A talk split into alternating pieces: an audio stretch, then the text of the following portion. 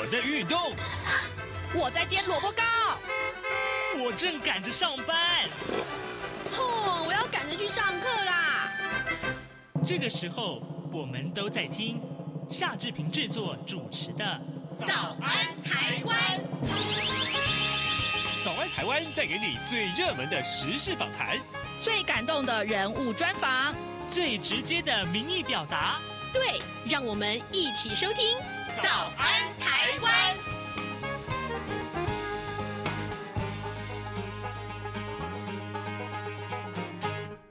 台湾，我是夏志平。今天是二零二三年的七月十七号，星期一。在今天。专访的这个单元里面，志平为您探讨这个事件了。过去这一个多礼拜以来，我们看到白饭事件绝对是网络上大家最热门的议题。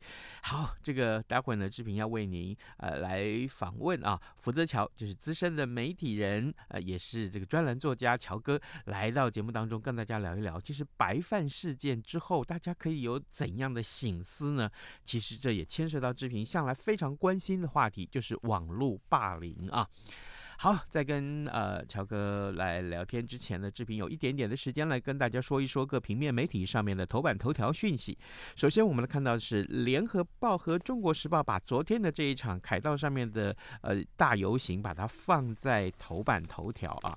我们来看看《联合报》的内文啊，哎，在超过三十四度的高温之下，七月十六上凯道，公平正义救台湾的这个游行，昨天在总统府前登场，数万民众呢走上了。街头诉求司法改革与居住正义，这是新冠疫情爆发之后最大型的街头陈抗。国民党的总统参选人侯友谊，还有民众党的总统参选人柯柯文哲，另外呢还有红海创办人郭台铭都出席了活动啊。三个人同场不同台，他们共同的诉求是换掉现在的政府，让民进党下台。而同一天呢，民进党的全代会跟总统、立法委员参选人造势大会呢，在台北市的圆山饭店举行。那么，蔡英文总统授旗给民进党的总统参选人赖清德。好，这也是昨天非常热闹的台北的这个呃政治活动。那么，另外《自由时报》上面头版头条则是告诉大家的，这是这一场在圆山饭店举行的民进党的全代会啊。呃，我们来看看《自由时报》的内文呢、民进党全代会昨天登场了。那，党主席及总统参选人赖清德他承诺。要将民主大联盟的精神扩及到社会，寻寻找啊各领域优秀的人才，推动国家希望工程，打造民主和平的台湾，创新繁荣的台湾，公益永续的台湾，让台湾成为世界上令人骄傲的民主故事。未来呢，更需要扩大推动零到六岁国家一起养二点零，还有长照服务三点零，以及呢坚定打击黑金。毒枪诈，还有建立和谐安定的公益社会。好的，这就是《自由时报》上面的头版头条讯息。现在时间是早晨的七点零三分三十八秒啊。我们先进一段广告，广告过后马上来跟乔哥一块来聊白饭事件。台北二零二三第三十九届亚洲国际邮展，将于二零二三年八月十一日至十五日在台北世界贸易中心展览一馆 A 区盛大展出。本次邮展主题为“方寸世界，任君遨游”。现场除展出国内外各类珍贵邮票及来自世界各国特色摊位外，每日并有导览活动、艺文表演、邮票设计师签名会、舞台秀及集邮 DIY 体验营等活动，充满趣味及热闹氛围，是今年夏天大小朋友不可错过的游乐盛会。早安现场。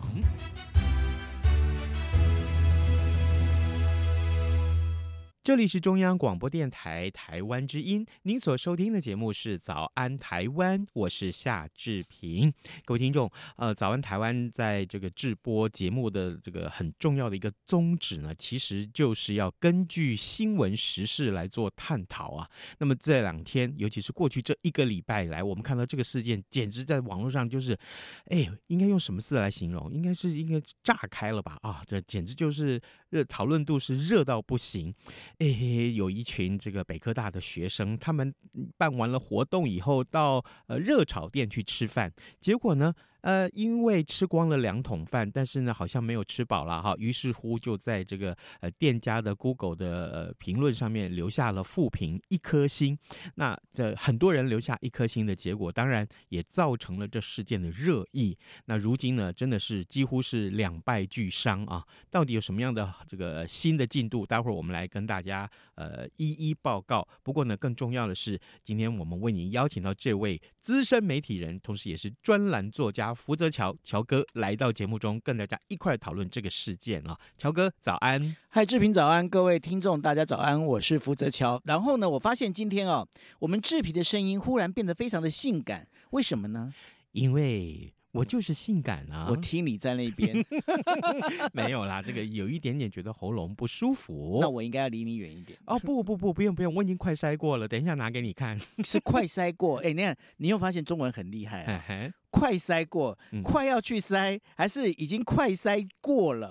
这个，嗯，我觉得你很会用词哦。嗯，没，这抓鱼病的也不止你一个人啦，没关系。哎哎，对对对，我们言归正传了。好，有关于这个呃北科大的学生去呃的快炒店啊，呃来吃这个食物呃晚餐，结果呢呃把在店家那边留下了负评这件事情，其实到目前为止我来看，我看真的是两败俱伤。最最新的进展是说，这群学生啊，因为这个呃，在网络上被攻击啊，很多人去骂他们说：“这你们是饭桶系啊啊，饭桶赢也就算了，你们简直是饭桶系吧？”然后呢，好，他们又到处就说：“没有，我们绝对不是饭桶系。”但是他们也不断的澄清质疑，点点点点点，后来干脆就把脸书关掉。OK，这个营队的脸书就干脆关掉，也不让大家再去留言了。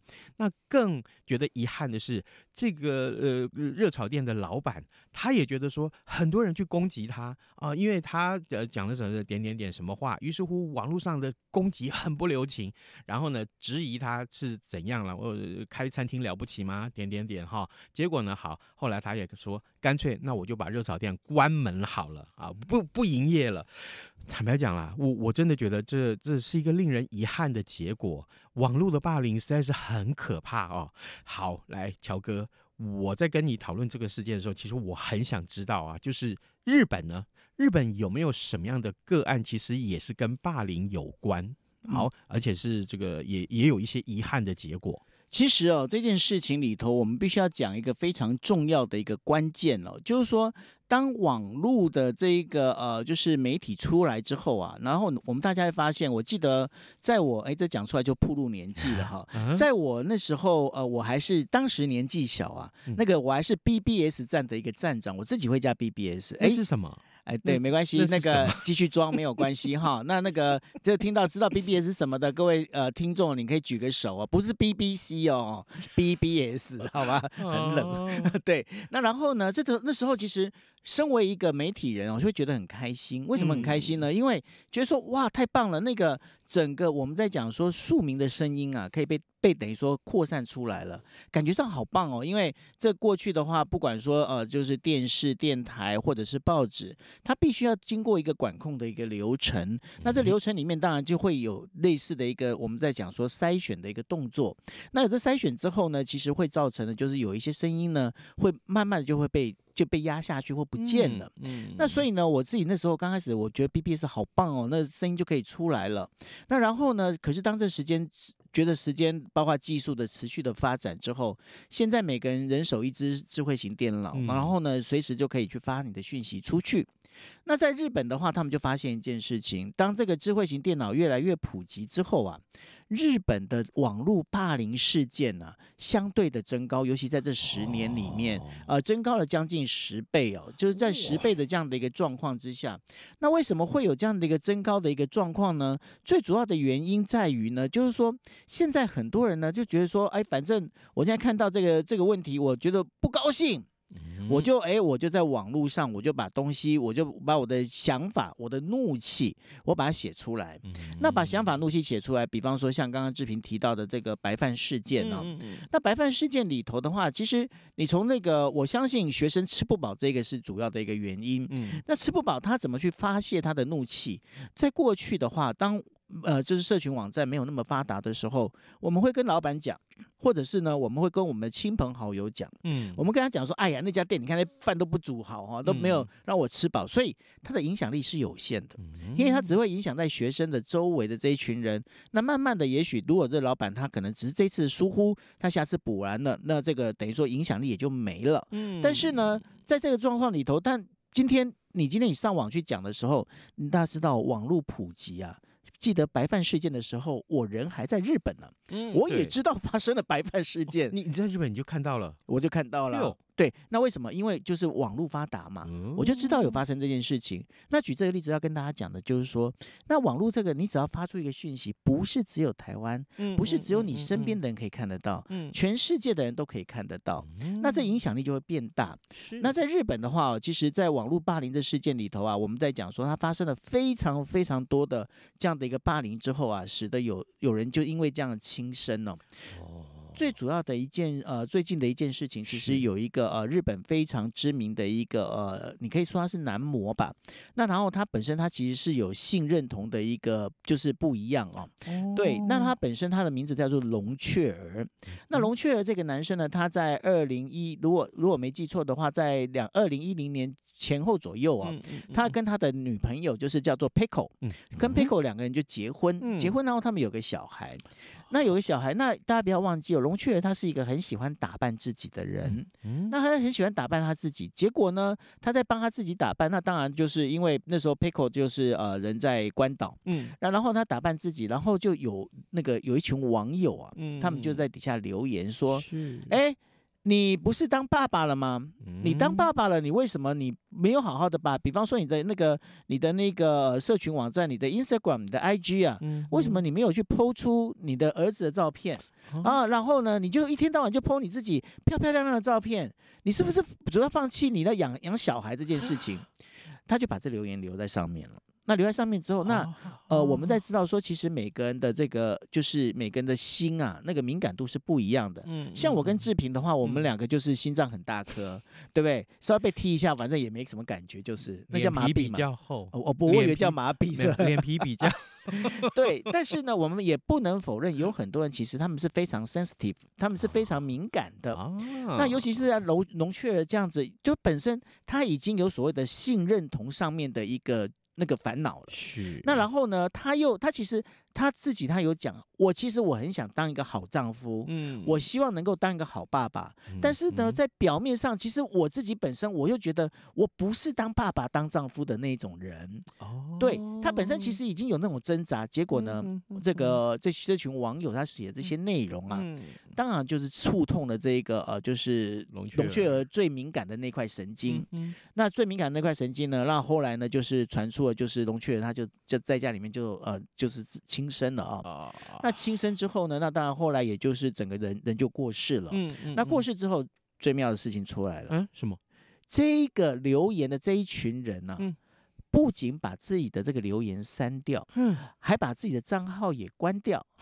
哎，那这个当中，我们就有很多网友，尤其是很疼爱龙雀儿的这些网友啊，他们就觉得说，Hello，嗯。你为什么敢做不敢当？阿郎嘞，阿郎嘞，嗯，对，那这个当中其实这就是出现一个问题哦，嗯，在日本哦，日本他们有现在有一间网络公司哦，他们也发现了，哎呀，这个问题好像感觉非常严重，嗯、就像我刚才讲的，就是因为龙雀儿的事件之后，嗯嗯嗯、那日本政府呢，他们也在讲了，就是说整个因为啊网络霸凌事件呢、啊，造成了超过了这个就是十倍，这这十年里面增长了十倍啊，嗯，那这状况里头的话，于是呢，就有一间网络公司，他们做了一件事情。嗯，他们做一件，他们就让学生啊，嗯，去写一张那个呃 A4 大小的白纸，才 A4 大小，哎，A4 大小的白纸哦，嗯，那然后呢，上面写什么？那上面他在讲说，你把你你就讲说，这个人是笨蛋，然后这个人是傻瓜，这样的一个内容啊，你把它写好之后，嗯，你双手举高，嗯，拿到大家最熟悉的那个涩谷的那个呃，就是那个交叉点那边去，就是那个十字路口那边。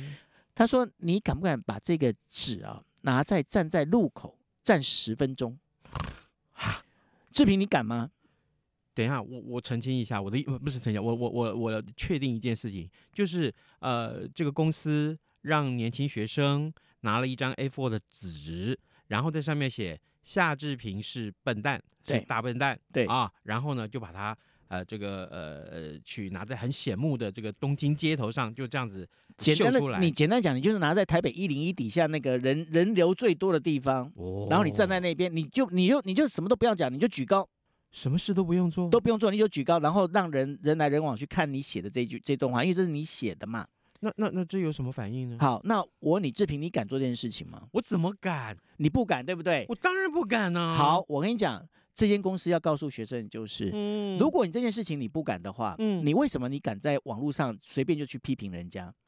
因为网络上其实你所批评的东西，我们刚才不是已经有之前有讲了吗？嗯白饭事件我在日本都看得到。嗯 OK，那如果你今天你如果不敢站在这个十字路口，把这个批评人的话举高高的，然后写在写高高站在那边，让人家想嗯这个是我写的，然后我我在骂这个人。嗯如果你这件事情你不敢做，嗯，那你你为什么敢在网络上留言？对，因为一模一样的道理，因为网络的人流其实比一零一的底下的人流，甚至比涩谷东京街头人流来的更多。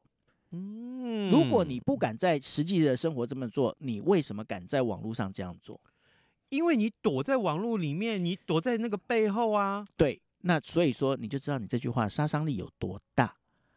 哦原来是这样，哎，各位听众，今天志平为您邀请到资深媒体人，同时也是专栏作家福泽乔乔哥来到节目中，跟大家来谈这个个案。我们呃看到这个所谓的这个白饭事件的时候，我们心里面其实很有所感啊。我我坦白讲，我到现在我仍然觉得难过。为什么我们的网络霸凌成这个样子？这个现象这么的这么的盛行或激烈，但没有人愿意站出来为这个事件说些什么、做些什么或讨论些什么。但是呢，大家的焦点全部都是在：好，热炒店关门了；好，学生没有错；好，谁谁谁怎样。但真正问题的本质是什么？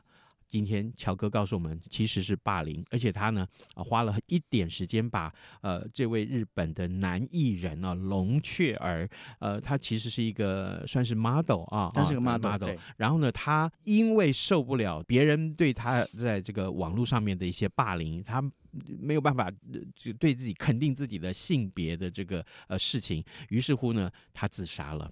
那这个事情当然造成了一个家庭的破碎，同时他自己的生命也随之消逝。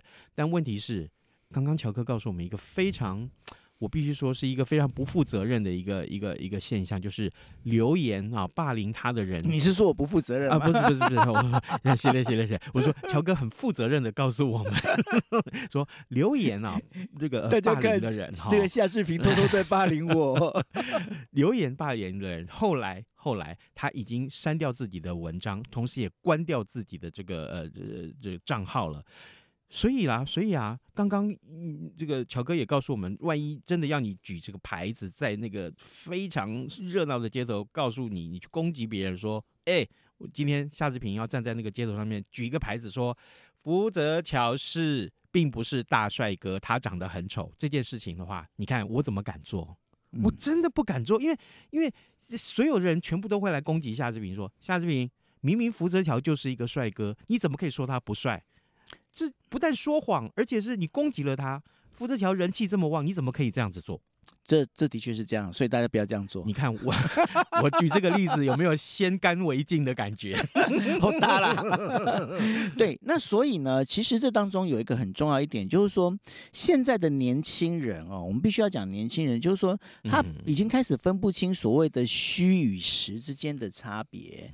然后他认为，就是说我今天我躲在键盘后面，对他来讲，他所看到的其实就是一一连串的一个数位的一个数字。嗯，那数位的数字现在出现的话，对他来讲，他觉得不会有太大的一个损伤。嗯，但是呢，在日本呢、哦，在前一阵子，呃，过去应该是两三年前吧，他们已经有一个新的名词，呃，之前有提过，叫做数位刺青。嗯嗯嗯，什么叫数位刺青哦？那就是比方说，像我刚刚举了龙雀儿这个攻击龙雀儿的这个人的一个这样的一个例子啊、哦。嗯，那大家那种那攻击的人，他觉得说，哎，我把我的账号关掉，我把这个留言删掉，嗯，没事。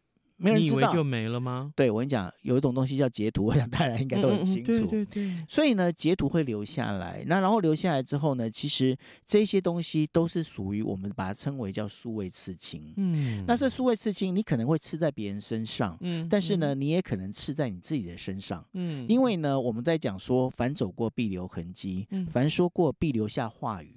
所以呢，你在这当中里面，你只要你对某个人你所说的，不管你是你对他，你是给他一朵莲花，或者是你给他一一一根毒针，嗯，其实呢，这些东西都会被留下记录。那被留下记录之后，那这些记录不管他会留在他身上，或者是留在你身上，这个当中其实都会在你们自己的人生里面会留下一个印记。那这个印记，也就是我们在讲的叫做数位刺青。那各位就是在这当中，我们就必须要想。一个非常重要的一个事情，就是说，当你今天你心中有百般的不愉快，你有百般的不开心，嗯，你有百般的不舒服的时候，你真的要在网络上去留下这一段话吗？啊、哦，哇，这真的值得三思哎。对，所以呢，这当中真的，我觉得说现在。我们在讲说，现在这个很多时候，大家在讲说，这个社会是一个不宽容的一个时代。嗯，也就是说，因为网络的关系，使我们这个宽容心啊，我们的包容心变得越来越狭隘，越来越狭窄。那所以呢，在这当中里面，我们要多一点思考的是说，我们今天我们在留下这一段话的时候啊，我们是不是我们对别人有一点宽容跟包容？大家可以发现一件事情哦，尤其是呃，现在选举越来越接近了。选举接近之后，双方阵营的人呢、啊，当然会在各自的这个对对方的阵营那边呢、啊，嗯、会留一些留言呐、啊，什么的这一些。可是就我自己在看哦，我在看这些留言里面，大概会分成几种类型。几种呢？第一种哦，就是会第一步先把你 diss，怎么叫 diss 呢？就是说先把你压在底下。嗯哼，对，就是说你看我的 level 就是比你高。嗯，对。那然后呢，老实讲。这个不是一个沟通的一个方式。嗯，第二个呢，就是很容易，就是我们在讲的，他容易去呃观念置换。嗯，他观念置换呢，比方我今天跟你谈的是 A，结果呢，你就会把这个所有的话语导到 B。那然后呢，当你打到 B 的时候，对方看到觉得不开心，然后两边就会开始又吵起来。哦，那这当中，其实我我会认为啊，这一件事情里面呢，啊，其实对于整个台湾来讲，嗯，都不是一件好事。嗯，我一直在主张的一个非常重要的一个观念，就是说，台湾不应该被撕裂。嗯，台湾如果台湾如果被撕裂的话哦，这对于整个台湾，就是不管你今天你是支持哪一个政党哦，都不会是一个好事。我们在讲说鹬蚌相争，渔翁得利啊。那这当中里面有一个非常重要的一个关键，也就是说，你今天的话，我们在网络上，我们从网络霸凌再谈到网络的沟通啊，很多时候我发现很多人在网络沟通上面，其实他是缺乏的。嗯，他不知道怎么用网络沟通，是那再加上就是说，呃，很多时候大家会觉得说，网络文字啊，它本身好像没有什么感情。嗯，嗯那有有的人就会在网络文字留下，有没有？那我像夏志平最常做的就是怎么样，文文字底下会留笑脸啊，嗯、然后留个爱心啊，嗯、留个啾咪的样子啊。结果呢，夏志平这这两天看到我一份贴文，他又开始吓到了。为什么？因为我有一份贴文就在讲说，现在哦，二十几岁年轻人哦，嗯、他们在。写这个网络文的时候啊，嗯、他们是不留这一些所谓的呃言表情、会表情，那 留下来的基本上都是四十岁以上的大叔，所以夏志平他现在已经发生一个困扰的状况了。好，这个这个有有关这个留表情图案这件事情，这个我们日后有空的话，我们再来讨论。这这这非常有趣，真的非常有趣啊。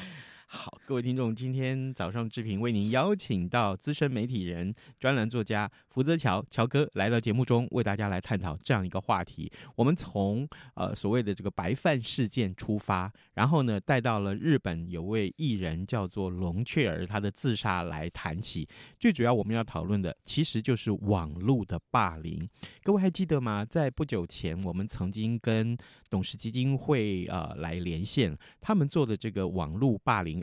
尤其是国中生啊或高中生的这个网络霸凌的这个统计，事实上那个那个被霸凌的人数来讲，其实是很可观。同时呢，更重要的是，当时我记得呃提出了一些解决的方案，就是我们要呃关心身边的这些年轻的孩子们，呃，比如说你要先觉察他们也是不是受到霸凌啊、他们的心情上、言论上、言辞上面一定会有一些表现啊。这当你发现这些异象的时候，你就应该赶快注意，赶快关心他是不是发生了什么事情。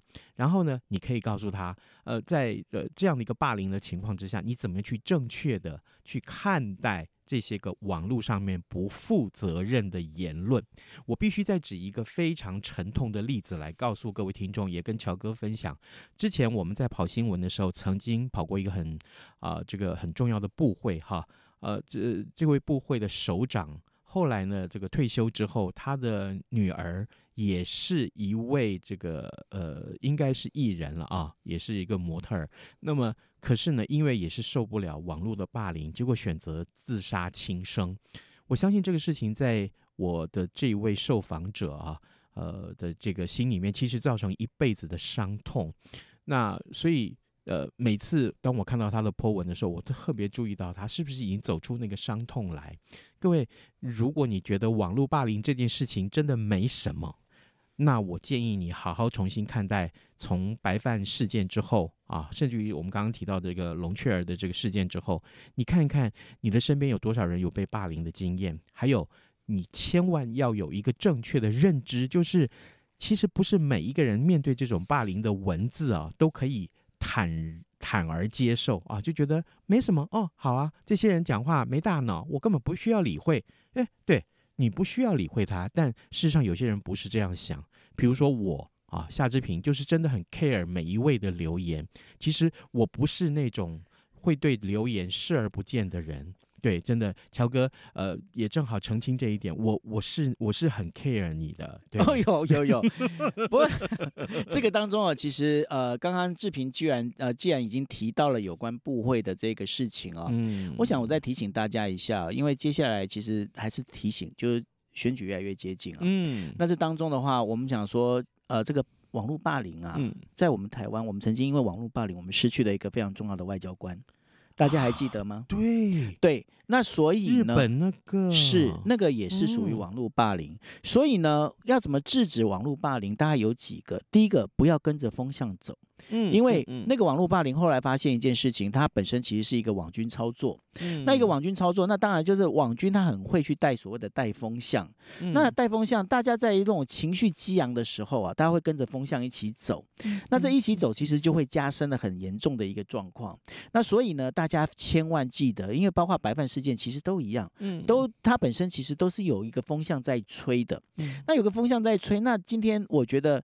你当你遇到你发现状况好像不太对，有点走偏的时候呢，嗯嗯、我真的要建议大家停看听，就好像你站在平交道前面一样，你先停下来，你仔细看一下，到底现在到底在吹什么风？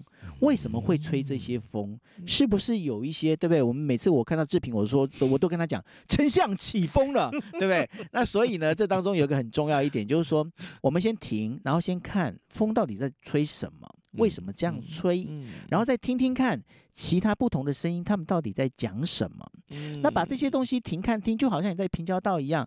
你今天你停看听之后，你才能够往前走。嗯、所以呢，很多时候我们在讲说，大家会觉得说，哎，我我只要不要去骂人就好啦。那然后，但是呢，我必须要讲，嗯，有一些网络霸凌的文字啊，嗯、你你按一个赞哦，嗯，跟你骂人其实是等罪的。哇。